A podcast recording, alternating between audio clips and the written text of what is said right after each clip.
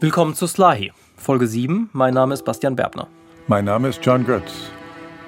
Beim letzten Mal haben wir von Mr. X gehört. Und äh, ich weiß nicht, wie es dir ging, äh, haben diese seltsame Situation gehabt, dass man plötzlich Sympathie empfindet oder Mitleid empfindet mit einem Folterer. Erstaunlich, ne? Hier nochmal eine schnelle Zusammenfassung. This nugget of cruelty does exist within me. I just felt his hand. The first thing I felt his hand. Er steht mit den Händen gefesselt auf dem Boden. There's no doubt in my mind that the things that we did were and are torture. Dann hat Mr. X auf den CD-Player gedrückt, den er vorbereitet hatte. They hurt my ears because it was so loud. They were burying you in the soil of Guantanamo Bay. Damals war das offizielle Politik, was er da gemacht hat. Die haben alle das gelesen und alle unterschrieben. Aber egal, was er probiert hat, Mohamedou hat nicht geredet. Refusing to say anything.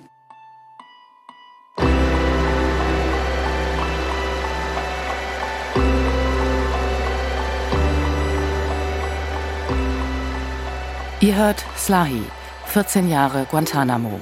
Ein Podcast vom NDR. Und dies ist die siebte Folge. Rache. So, where to begin? In dieser Folge müssen wir erstmal wegspringen von Mohamedou. Wir fangen nämlich nicht in Guantanamo an, sondern in den italienischen Alpen, Hier ist das erste deutsche wo am 3. Februar 1998 das hier passiert ist. Guten Abend, meine Damen und Herren. Ein amerikanisches Militärflugzeug hat heute in den italienischen Dolomiten bei Cavallese ein schweres Seilbahnunglück ausgelöst. Die Maschine, die zu einem Verband der S-4-Friedenstruppen in Bosnien gehört, hatte im Tiefflug die Kabel der Seilbahn durchtrennt. 20 Menschen sind gestorben und der Pilot ist vom amerikanischen Militär angeklagt worden. Und der Ankläger war My name is Stuart Couch, Stuart Couch, alle nennen ihn Stu. uh, retired Lieutenant Colonel in the United States Marine Corps. Stu ist ein Marine. Das sind die besonders harten Soldaten, die von sich selbst sagen, Our job is to kill people and break things. unser Job ist es, Leute zu töten und Zeug kaputt zu machen. Naja, die Marines sind wie die DPA. Ne? Also, wenn man das so, auf Journalismus übersetzen wird, die sind also wie eine Nachrichtenagentur wie die DPA. Die sind die Ersten, die rangehen. Ne?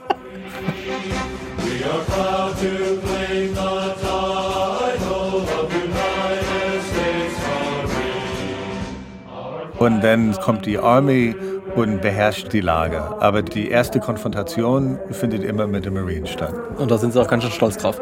Ja, und wie?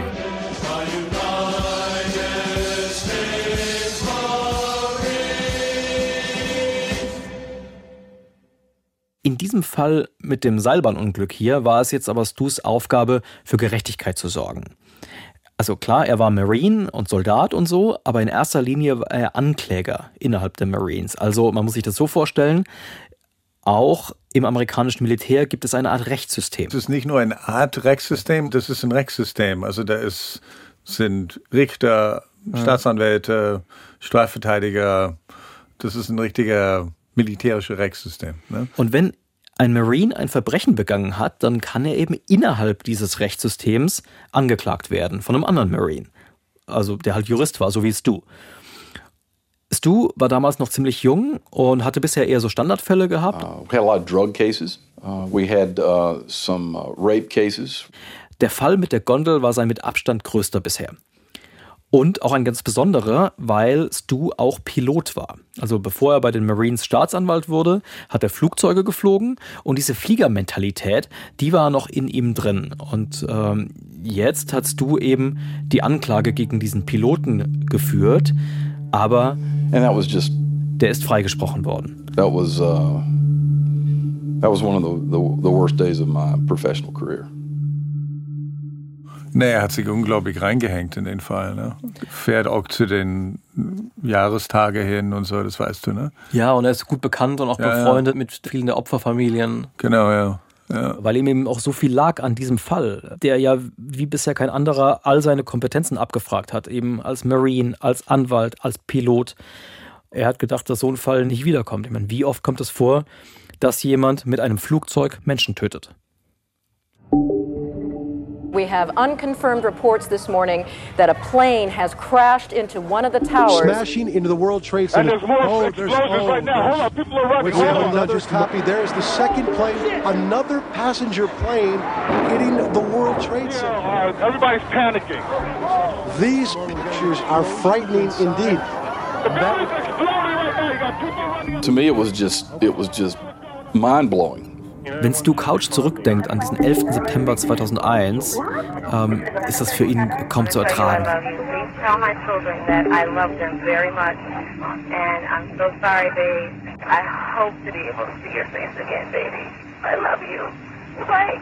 Er hat damals gedacht, okay, schlimmer kann es jetzt nicht mehr werden, aber dann hat er am nächsten Tag eine E-Mail bekommen. So I I found out that uh, Das ist ein Freund von ihm, Mike Orox, den er von den Marines kannte, wo sie zusammen die Pilotenausbildung gemacht hatten. Rox war sein Spitzname. uh, Rox was the uh, was the first officer on United 175. Der Co-Pilot war der Maschine, die in den Südturm des World Trade Centers geflogen wurde. and um, just a just a, a punch to the gut. Das war für ihn ein Schlag in die Magengrube. Seither ist es so, wenn er an diesen Tag denkt, an den 11. September 2001, dann denkt er an, an seinen Freund und dann malt er sich aus, was da passiert ist an Bord dieser Maschine. Irgendwie müssen diese Kidnapper ja Zugang zum Cockpit gekriegt haben und er weiß genau, da war Mike. And I know Mike was a Marine. Und er weiß genau, so wie ein Marine gestrickt ist You better think twice before you take on a Marine. und so wie Mike gestrickt war, He would have never let them do what they did. Das muss so gewesen sein, dass sie ihn da oben im Cockpit in einem harten Kampf getötet haben. Uh, always uh, that haunted me. Und dieser Gedanke macht ihm bis heute zu schaffen. I know how hard he would have fought, and and it didn't work out, and that's that's part of what has disturbed me all these years. He, he was uh, funny. I'm on the 83rd floor. I'm going to die, aren't I? No, no, no. Uh, he was also an incredibly gifted pilot. Going to think positive because you got to help each other get on. Mike Mike was a great guy.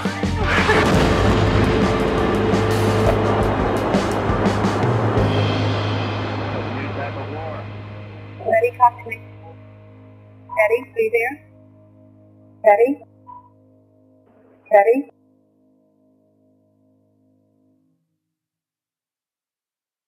Dieses so reinversetzen in den Moment habe ich so eigentlich zum ersten Mal gemacht jetzt gerade. Also ich habe eigentlich nie so ich hab mich schon vorgestellt, die, die hätten irgendwie so mit diese Razor Blades oder diese Carpet Cutters die Leute umgebracht. Das hat man immer gehört. Also Teppichmesser. Aber konkret zu überlegen, so ein konkreter Mensch und wie, wie er damit umgeht, das war mir eigentlich neu in dem Moment. Das hat bei Stu damals in diesen Tagen nach dem 11. September dazu geführt, Somebody needs to pay back for that. dass er gedacht hat, Somebody needs to, to suffer the consequences for uh, an act like killing 3,000 people with airplanes flown into buildings. irgendjemand wird hierfür bezahlen. I think all of that sort sort of fed into a, a sense of, of a desire for revenge. Stu hat Rache gewollt. Und Stu Couch spricht natürlich für, also der, der ist eine von vielen.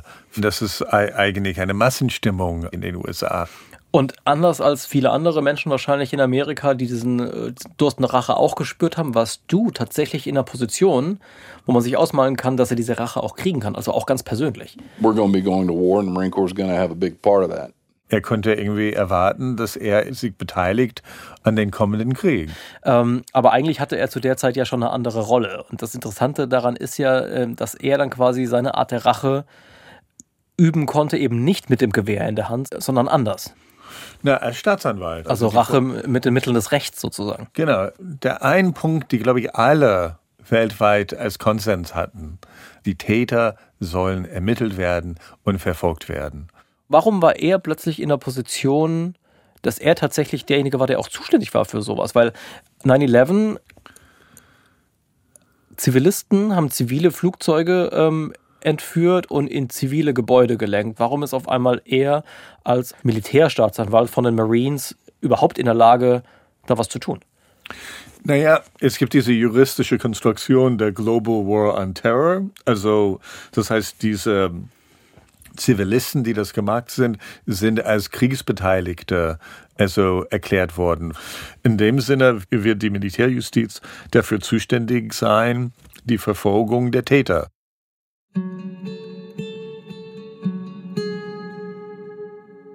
Als du dann erfahren hast, dass die Gefangenen im Krieg gegen den Terrorismus nach Guantanamo gebracht werden, hat er erstmal gedacht, naja, ergibt Sinn. We control the base. Nördlich der Basis dort ist das zweitgrößte Minenfeld der Erde. Im Süden und Osten Deep water and, and Meer shark infested waters. mit Haien. There was no way that these, these guys were going to be able to escape that location. Aber natürlich hat er verstanden, was eigentlich hinter dieser Entscheidung stand. It was such that it was offshore. It was outside of the territorial jurisdiction of the United States. Genau, und das war der Grund, ist, dass man einen Ort brauchte, wo die Gesetze der USA nie gültig sind.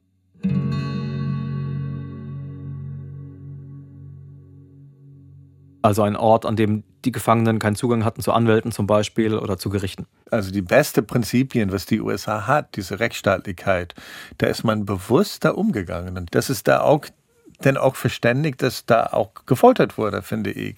Es würde ja quasi keinen Sinn ergeben, äh, sich alles auszudenken, diese Base aufzubauen und dann die Freiheiten, die man sich damit ermöglicht hat, nicht auszunutzen.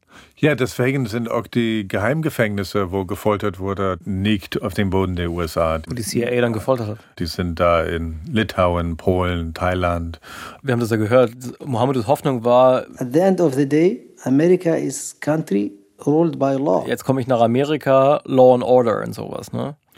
Das hat er dann äh, anders gelernt. Im August 2003 hast du dann seinen Job angefangen. Und das hieß, er war dafür zuständig, die Leute anzuklagen, die hinter dem 11. September gesteckt haben sollen. I was very motivated to go prosecute detainees at Guantanamo Bay. Er hat seine Uniform angezogen, ist ins Pentagon gefahren. Sein Vorgesetzter hat ihm eine Liste gegeben mit Gefangenen. Und auf einen Gefangenen haben seine Vorgesetzten ihn direkt hingewiesen. This guy right here, 760, Nämlich den mit der Nummer 760.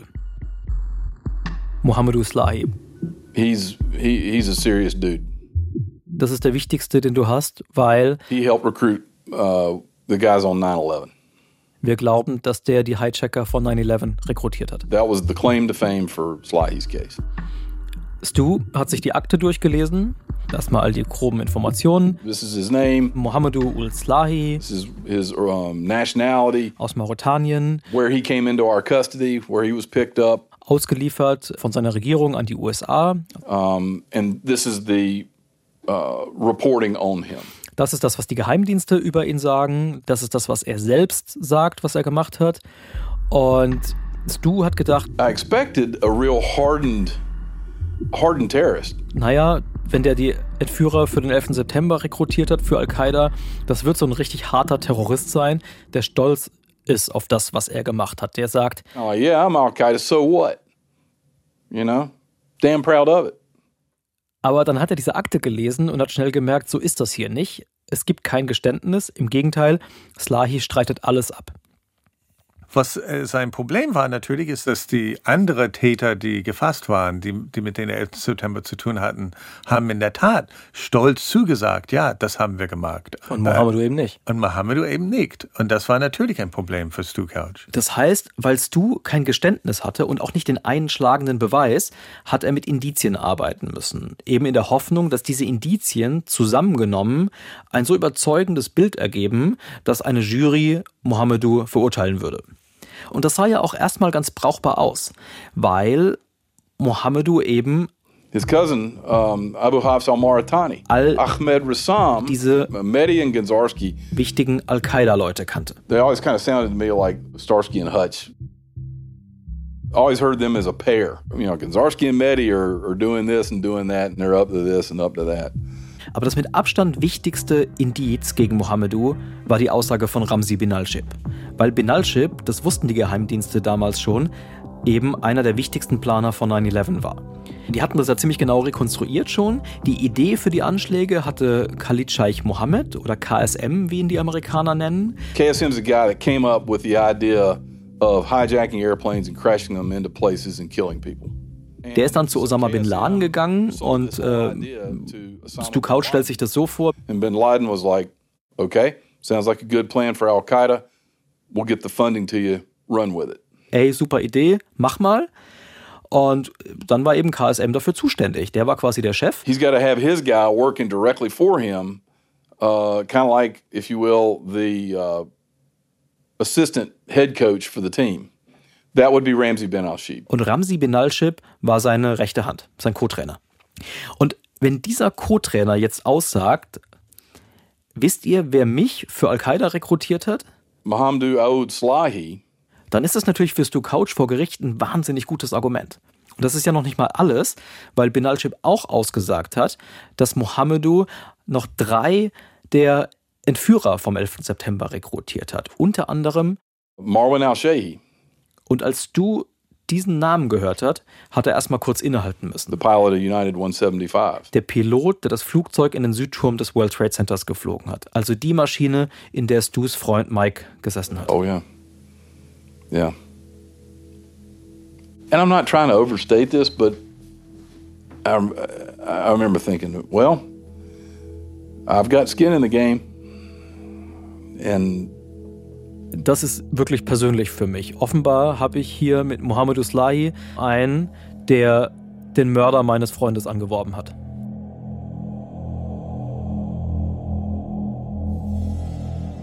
Und er wollte alles tun. Also er kannte noch die Ehefrau von seinem Freund auch. Ne? Also, und er hat ja auch versprochen, soweit ich das verstehe, dass er Slahi zur Gerechtigkeit bringen wird. Aber sein Problem war natürlich, all das, was er da jetzt hatte, waren Indizien. Genau, also er hat viel Rauch. Ne? Die Frage ist, hatte er Feuer? Ja, und er denkt erstmal natürlich, ich muss ihn nur finden, weil wo so viel Rauch, da wird schon auch Feuer sein. Ne? Oder wie Stu Couch gesagt hat, you know, if you lay down with dogs, you get up with fleas. wenn du dich zu Hunden legst, kriegst du halt Flöhe. Don't know exactly what he did, but boy, he is laying, he is laying down with a lot of dogs. Und dieser Typ, Mohammed Uslahi, hat echt bei vielen Hunden gelegen. Er ist absolut überzeugt damals, dass, dass er die Beweise finden wird. Genau, aber also, da kann man sagen, Weisheiten zitieren aus den Südstaaten, wie man will. Äh, das reicht halt in so einem Fall nicht, ne? weil es ist ein Prozess, den er hier gerade vorbereitet, von dem er wissen muss, alle Augen der Welt werden auf den gerichtet sein. Hier, das ist einer der Rekrutierer der 9-11-Piloten, also da darf man sich keinen Fehler erlauben. Und, und er muss da stehen, er muss die Beweise die Welt präsentieren und die werden da geprüft, die müssen sauber sein, sonst steht er doof da. Vor allem eben, weil. We're gonna seek the death penalty on. Weil er die Todesstrafe sucht.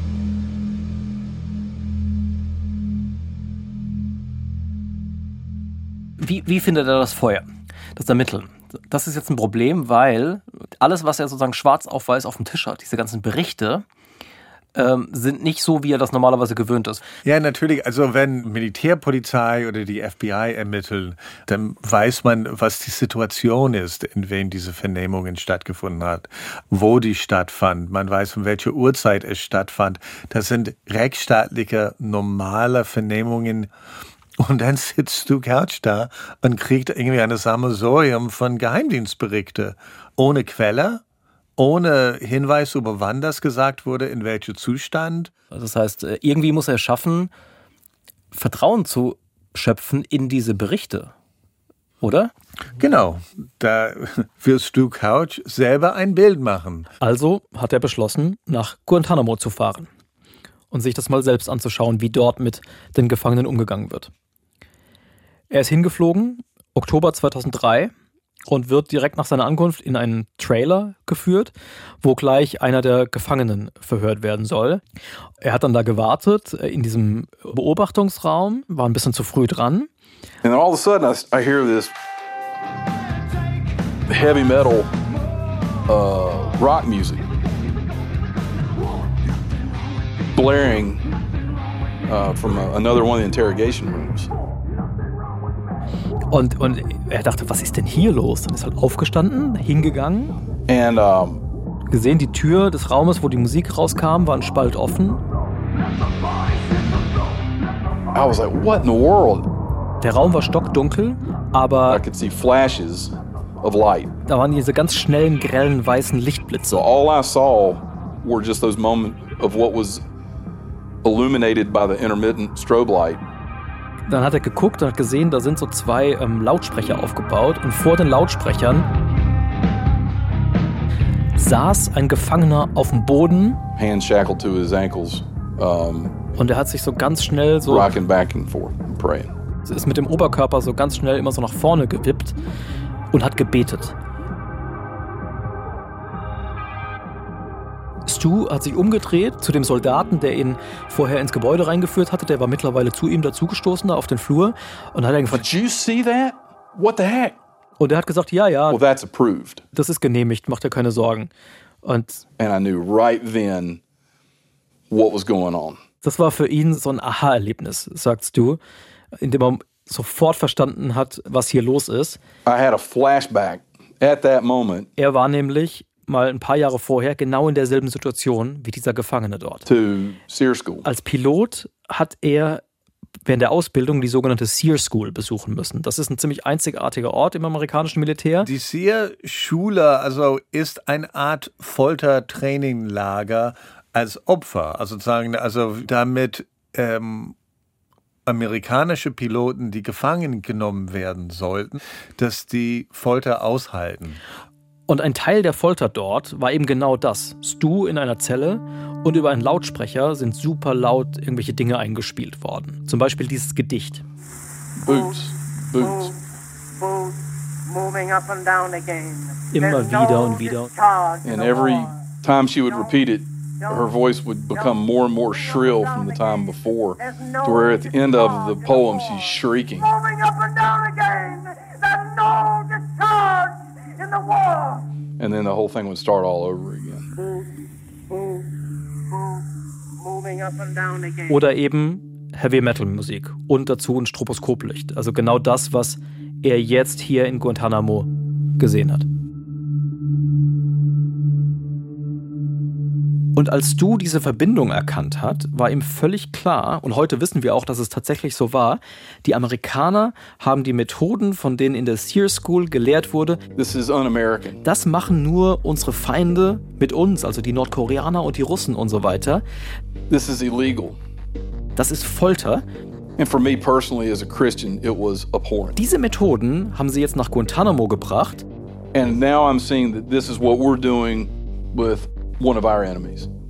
Und gegen ihre eigenen Feinde eingesetzt. Aber er kriegt auch mit, genau in dem Moment, Aussagen aus dieser Situation muss er zu eigen machen, vor, auf die Weltbühne. Er muss in einen Gerichtssaal gehen und sagen, das ist sauber. Also, und er weiß in dem Moment genau, genau, das ist es nicht. I knew that that kind of treatment constituted uh, at least maltreatment under the Uniform Code of Military Justice, at worst torture under Geneva Conventions. Und da guckt er das an und denkt, said, wow, äh, wie komme ich damit klar? Weil er gewusst hat, we have got a risk here. Alles, was du in so einer Situation aus dem Gefangenen rauskriegst, that the information we're getting out of people has the very real possibility of being complete bullshit. Ist nicht verlässlich. Ja, aber er hat einfach auch das Problem, ist, dass diese Aussagen werden nie durchgehen. Ja. Und er weiß selbstverständlich, dass jeder Strafverteidiger wird dann die Frage stellen. Na, Herr Couch, sagen Sie uns, in welcher, in welcher Situation ist diese Aussage gekommen? Also, wie, mit welcher Methodik?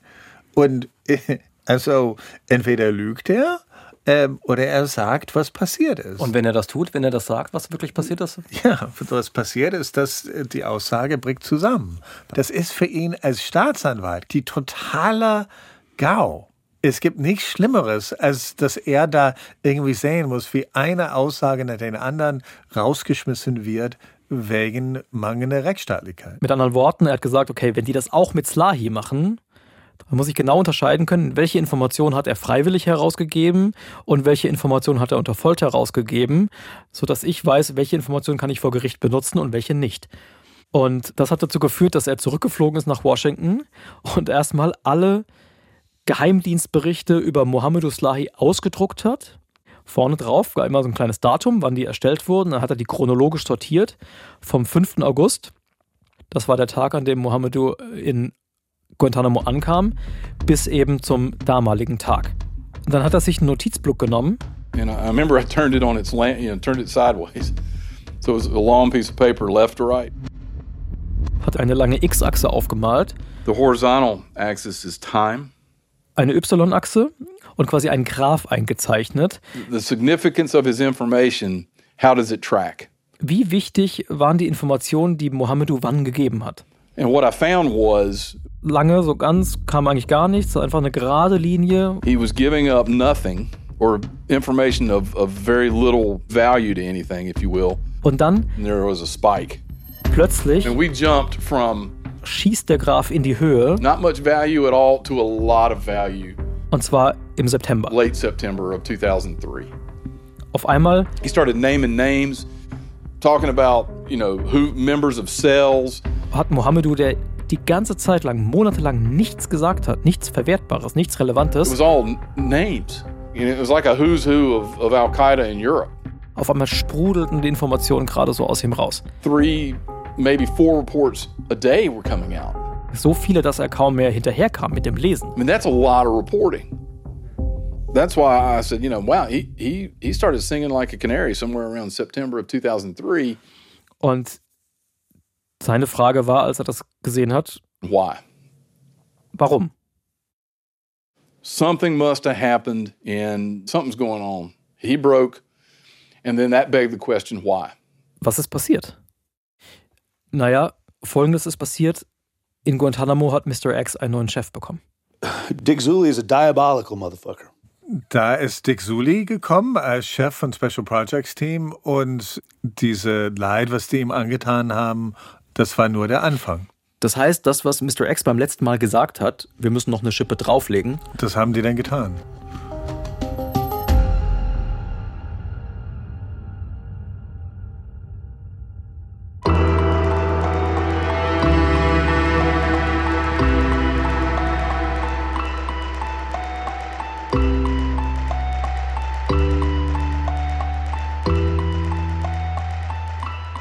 Ja, vielen Dank fürs Zuhören. Wenn es euch gefallen hat, empfehlt uns doch gerne weiter. Mein Name ist Bastian Berbner und ich habe diesen Podcast gemacht mit Ole Pflüger und natürlich mit John Götz. Vielen Dank an die vielen Kolleginnen und Kollegen vom NDR, die über die Zeit äh, geholfen haben, hier diesen Podcast auf die Beine zu stellen. Aus vielen Abteilungen und Redaktionen von Panorama, von der Investigation, der Doku und der Radiokunst. Vielen Dank an Konrad Winkler, Christoph van der Werf, Jonas Lasse Teichmann und alle anderen Kollegen für den letzten technischen Feinschliff. An Sabine Korpmann natürlich für ganz, ganz viel Unterstützung bei Produktion und Musik. Und an Johanna Leuschen für die redaktionelle Betreuung. Slahi ist ein Podcast vom Norddeutschen Rundfunk.